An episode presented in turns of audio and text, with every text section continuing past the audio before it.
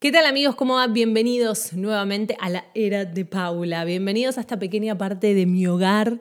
Eh, para aquellos que están en YouTube, están viendo parte de mi armario con algunas de las cosas que tengo por ahí. Un amigo me dijo el otro día, che, ¿por qué no empezás a sacar cosas del armario y te fijas qué onda? Y bueno, lo podría hacer, la verdad, ¿no? Por acá tengo unas gafas que me he comprado en Australia. ¿Cómo las ven? bueno, tengo así como varias cosas, algunos libros, collares. Este es de Indonesia, por ejemplo. Bueno, ropa. Hay como un poco de data que de a poco la voy a ir sacando, aunque estoy empezando como a sentir la necesidad de moverme de lugar. Estoy como bueno, con la cabeza, ¿no? Pensando un poco cómo quiero que siga este proyecto. Por eso cada cosa que ustedes me dicen es súper importante a través de los comentarios que hacen acá en YouTube, a través de los comentarios que me hacen por mis redes sociales, arroba Paulo Varela en Instagram, en Facebook. Bueno, todo lo que ustedes van también compartiendo conmigo respecto a lo que sienten cada vez que me escuchan en cada uno de los podcasts hace que esto crezca cada día más y esté cada vez más lleno ¿no? de información, de ideas, de potencial que a ustedes obviamente también les interesa. Con respecto a esta semana, la cual espero que se hayan levantado muy bien y con mucha energía, eh, he estado pensando acerca de la disciplina. ¿No les pasa a ustedes que a veces tienen una fuerza que no les permite realizar eso que quieran? Tienen un deseo, tienen una meta, tienen un proyecto personal, tienen ideas o lo que sea y tienen muchas ganas de hacerlo y tienen mucha motivación, pero no lo logran desarrollar. Eso se debe, queridos amigos míos, a que no tienen autodisciplina. Y acá, antes de, ir a los pasos o a los tips o a los cuatro fuertes que te quiero recomendar para que logres tener autodisciplina, es entrar un poco en el término de la disciplina, ¿no? Está medio mal vista la disciplina. ¿Por qué? Porque nos la inculcan desde que somos chicos. Por ejemplo, tenemos la disciplina escolar o la disciplina de ir al trabajo, que es esas reglas o ese orden que vos tenés que seguir para llegar a cumplir una meta. Entonces, a veces no queremos levantarnos todos los días para ir al colegio y tener esas materias que no queremos, o, pero lo tenemos que hacer, nos queda otra. O no queremos levantarnos todos los días a las 6 de la mañana, tomarnos el tren para ir al trabajo, pero bueno, no nos queda otra, lo tenemos que hacer. Cuando la disciplina está tan arraigada a situaciones en las cuales no tenemos del todo placer, le damos a su significado una sensación mala, una sensación de que es algo que no nos está trayendo del todo beneficios, sino como que es algo obligado, que me viene desde afuera, externo, no me queda otra. Pero hay muchas cosas que nosotros queremos hacer que son personales y que necesitamos de esa disciplina para llevarlas a cabo. La disciplina es genial, es fantástica, está buenísima.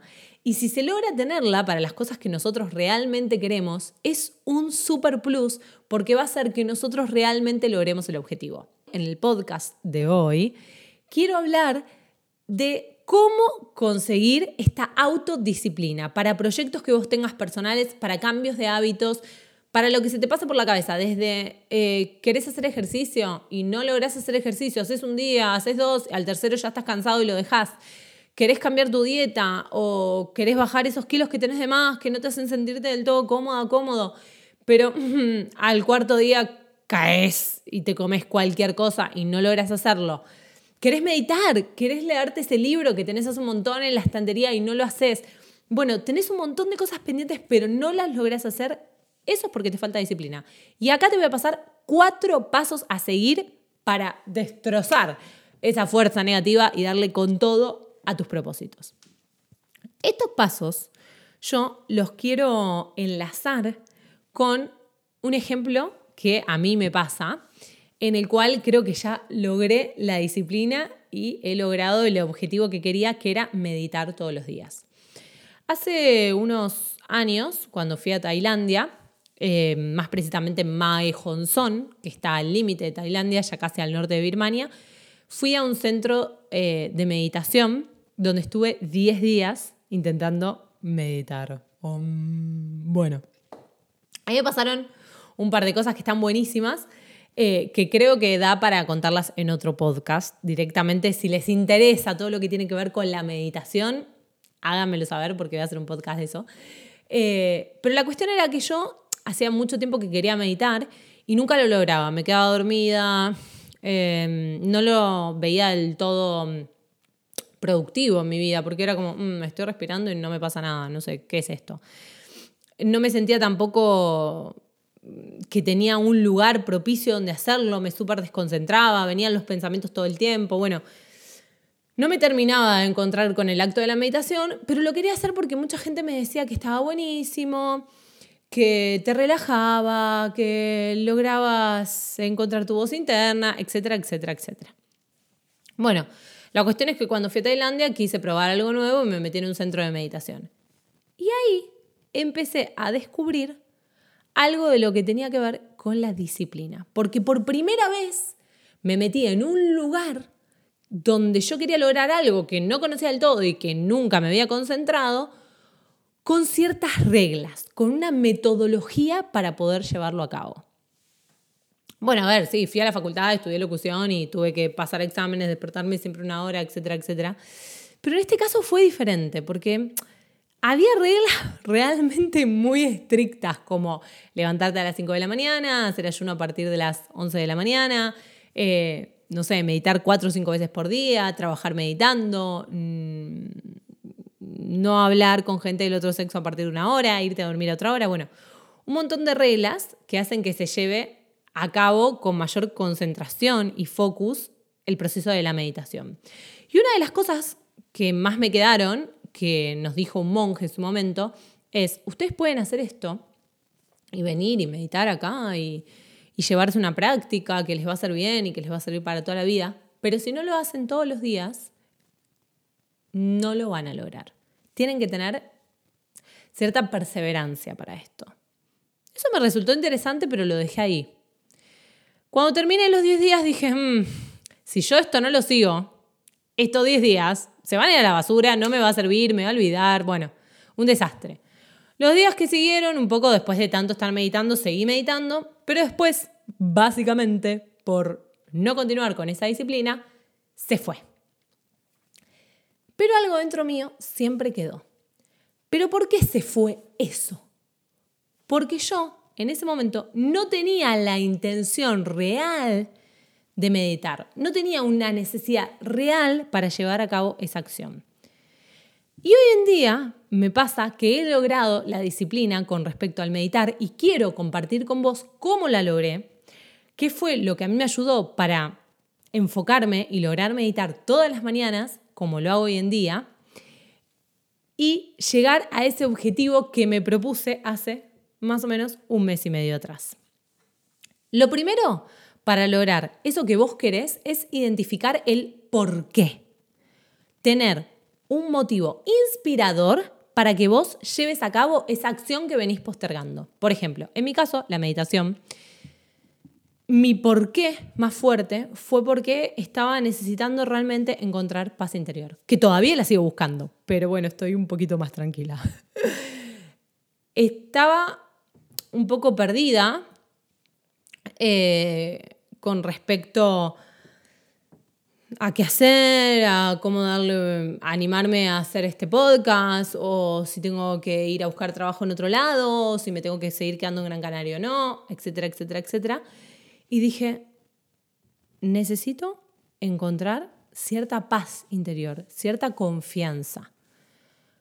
Que aunque no me venga una respuesta en el instante, necesito despertarme y estar tranquila. Simplemente recibir el día con buena energía, de una manera que no reciba el día llena de problemas o cuestionamientos como me estaba pasando. Sumado a que vivo con mucha gente en una casa donde me levanto y no estoy en completo silencio o no estoy sola, como a mí me suele gustar estar a las mañanas, entonces ya entraba como en, como en situaciones muy aturdidoras cuando yo no me siento tan cómoda con eso en la mañana, ¿entienden? Entonces decía, ¿cómo puedo hacer para encontrar que mi mañana sea súper productiva, esté súper de buena energía y tenga ese momento de soledad. Voy a meditar. el por qué fue tan grande, tan inspirador y tan necesario que estaba todo dicho. O sea, estaba claro que la respuesta era meditar. Para esto tuve que cambiar hábitos, porque por ejemplo, yo me levantaba, me hacía el desayuno y ahí empezaba todas mis actividades. Ahora, por ejemplo, me levanto, me hago unos mates, o sea, lo único que hago es ponerme a calentar el agua, poner la pava, el mate, y me lo llevo y me voy a meditar. No, tardo en desayunar, no me pongo ahí todo el tiempo en la cocina o ni bien me levanto, voy y como. No, tuve que cambiar ese hábito que lo tuve durante 30 años por levantarme, estar en ayunas durante una hora o una hora y media e ir a meditar. Porque mi por qué es tan fuerte y tan inspirador y cada día que sucede yo me siento mejor y me siento con más paz y mucho más calmada que tengo que hacerlo. Y acá va el segundo punto para lograr eso que vos tanto deseas, que es que crees tu lugar. Tenés que crear el ambiente para llevar a cabo esta actividad. Me pasa con la meditación, por ejemplo. Voy a poner de ejemplo la meditación, pero ustedes pueden poner de ejemplo todo lo que quieran. Pueden poner de ejemplo el estudiar una carrera, el aprender un nuevo lenguaje, eh, un nuevo idioma, más que lenguaje. Eh, aprender, eh, no sé, ponerte a hacer ejercicio o ponerte a cocinar si es que no lo haces, etcétera, etcétera, etcétera. Primero, el por qué. Después, crear el lugar o el ambiente donde vos vas a realizar esa actividad. Por ejemplo, a mí me pasa, me di cuenta que no puedo meditar en el cuarto porque me duermo me duermo, mm, sigo en pijama, no me preparo para la actividad real. Tampoco puedo meditar en otras zonas de la casa donde puede pasar gente, porque eso va a interferir dentro de mi proceso en este momento, ¿no? De soledad. Entonces, he encontrado un lugar dentro de la casa donde vivo que es muy agradable, que es al aire libre, que tiene vistas muy lindas y donde estoy sola, en un horario que estoy sola. Y le juro, o sea, primero que sea al aire libre me re sirve porque es como que me cambio para hacer esa actividad y eso ya me prepara. Por más que esté toda dormida, con dos mates, qué sé yo, me pongo como una camisa, o sea, no sé, algo me pongo con lo que no estaba durmiendo y me preparo para esa actividad. Me llevo mi almohadón, empiezo a respirar y estoy alejada de mi círculo de confort y me voy a un lugar que está preparado para eso. Y todos los días me voy al mismo lugar porque es donde se realiza esa actividad. Esa actividad ya está impregnada con ese lugar. Y eso lo que hace es que yo me concentre más a la hora de llevar a cabo la actividad. Si vos querés hacer deporte, por ejemplo, a mí me pasaba que cuando corría, necesitaba siempre que sean ciertos lugares, que sea por la playa, o que no haya tanta gente, o ir escuchando música, ¿no? Como empezar crear de tu ambiente lo que vos realmente necesitas para poder llevar a cabo esa actividad y que no se te haga tan difícil y no haya distracciones. Es muy importante que tengas en cuenta todo lo que tiene que ver con la contaminación visual y auditiva. Por ejemplo, en mi caso, no arranco la mañana con el celular. El celular lo tengo apagado y recién lo enciendo cuando termino como a las 3 horas de levantarme. Esa es la realidad. Porque medito, me estiro, hago un poco de yoga, después desayuno, me pongo a organizar el trabajo, lo que tengo que hacer, y recién después enciendo el celular. Entonces, es súper importante que al momento que vos realices lo que tengas que hacer, no tengas ningún tipo de contaminación, distracciones. Por eso, cuando vos creas tu ambiente y estás seguro del por qué, es muy probable que dejes de lado esas distracciones. Porque sabes ahora cuál es tu prioridad. El tercer punto, para mí súper importante, es la planificación. Sí o sí tenés que planificarte. No te digo que tengas una agenda y digas, bueno, ahora todos los... Bueno, o sea, sí, en realidad lo podés hacer. Yo me hago eso, los lunes tal cosa, los martes tal otra, los miércoles tal otra. Y empecé hace poco con eso y estoy sintiendo que es productivo. Pero cada uno tiene su estilo de planificación. Pero, por ejemplo, lo que me parece súper importante es que detectes cuáles son los picos de energía más fuertes en tu día y que en ese pico de energía intentes hacer esa actividad. Por ejemplo, con respecto a la meditación, que está de ejemplo supremo, que me parece que está buenísimo, de ejemplo supremo la meditación igual, em, mis picos de energía son a la mañana, ¿no? O sea, a la tarde un poco decaigo o me agarra sueño y tengo que hacer algo que, que sea actividad a full. A la noche mm, no sirvo para nada. y a primera hora de la mañana es donde tengo que concentrarme. Entonces detecté que lo mejor para mí era hacer la meditación antes de llegar a mi pico energético y lo utilicé a la primera hora de la mañana, que es cuando yo menos comunicativa estoy, menos sociable estoy y cuando realmente quiero estar sola. Entonces, lo más importante es que detectes qué tipo de energía necesita esa actividad que vos tenés que llevar a cabo para encontrar ese momento del día donde sabes que vas a estar más disponible para hacer esa actividad. Si sabes que para hacer ejercicio te cuesta un montón por la mañana porque sos cero mañanero, porque ya te levantas medio cansado con poca energía, tal vez no sea el ejercicio lo que tengas que hacer. Y si sabes que estás con más energía para quemar y para moverte y para todo durante la tarde, tal vez a la tarde sea tu momento.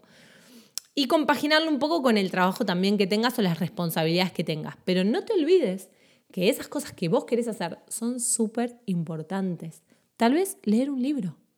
Y te des cuenta que el momento que querés para leer ese libro tan preciado sea antes de irte a dormir. Bueno, entonces ahí te puedes planificar, por ejemplo, cada día leer dos hojas de ese libro. Porque también si uno se planifica grandes metas, es más difícil llegar. Entonces hay que ir de a poco y empezar a planificarse de a poco. El cuarto punto, y uno de los más importantes con el que quiero cerrar estos tips de cómo llegar a la autodisciplina, es la constancia, la perseverancia. Es súper importante que descubras cuáles son tus limitaciones y tus potenciales y aceptes que muchas cosas tal vez no se lleven a cabo en tan poco tiempo. Por ejemplo, hay muchos días que no quiero ir a meditar. Que estoy cansada, que digo, uff, eh, me ha pasado que ha estado lloviznando y como yo lo hago en una terraza, está lloviznando un poco como que no puedo meditar. He ido igual. Caían unas gotas, está bien, no era una lluvia terrible, pero caían unas gotas, he estado igual respirando y te juro que no las sentí. Hacía frío, me abrigaba más, pero lo hacía igual. Hay que tener constancia, podés tener momentos difíciles, pero igual tenés que seguir para adelante. Ahora, que yo lo haga todos los días esto, hace un mes, no quiere decir que voy, me pongo y en 20 minutos no pienso en nada. Eso es mentira. Hay un montón de veces y un montón de minutos que estoy súper desconcentrada, que se me vienen un montón de pensamientos, pero que vuelvo al mantra, pero que vuelvo al eje de la respiración. Y tal vez estuve media hora, 40 minutos, pero logré meditar en silencio muy pocos. Yo creo que no sé, ahí hice tres minutos meditando en total silencio, es como un gol total. Es súper difícil, ¿entendés? Pero eso no quiere decir que no lo puedas hacer y que no puedas mejorar tu objetivo. Lo importante es que logres eso que vos tanto tenés en mente y que después se vaya perfeccionando a lo largo de las jornadas en las cuales se va trabajando eso que tenés tanto en mente. Entonces, súper importante, para lo que quieras hacer, encontrar el porqué, crear tu lugar para no tener distracciones, la planificación y por último, la constancia.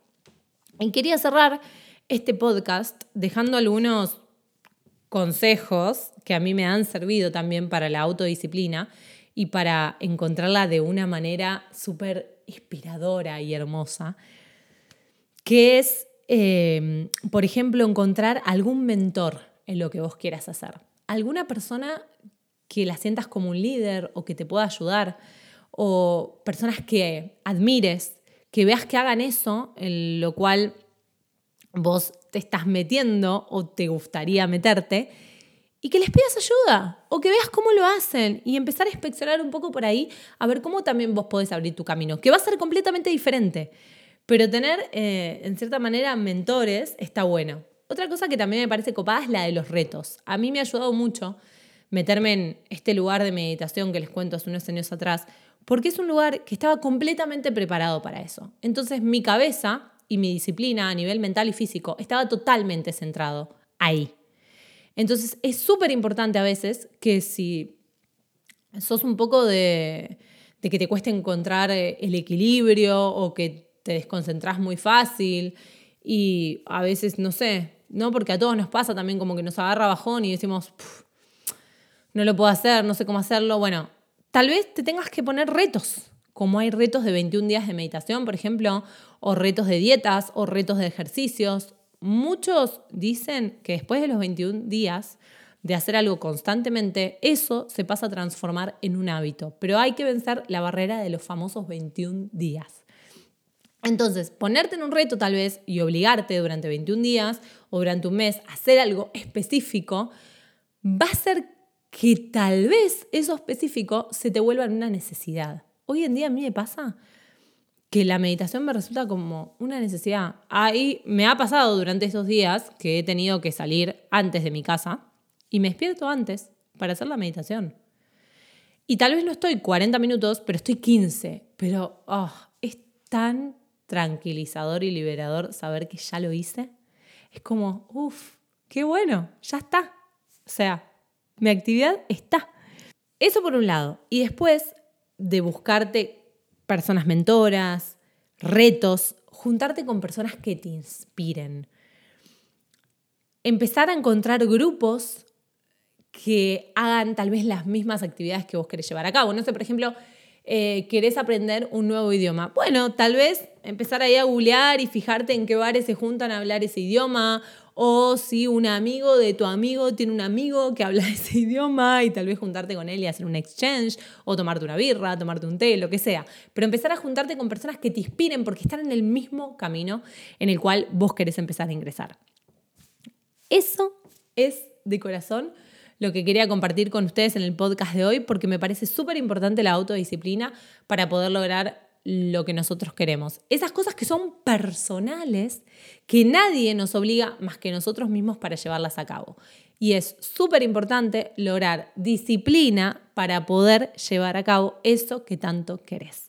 Espero que hayan disfrutado este podcast, que les haya gustado mucho. Déjenme sus comentarios si les gustó en mis redes sociales, acá en los comentarios en YouTube para aquellos que estén viendo el video pónganle me gusta, seguir a Spotify, seguir a YouTube si quieren seguir viendo más videos y no perderse de absolutamente nada. Nos vemos, nos escuchamos el próximo martes en otro La Era de Paula. ¡Mua!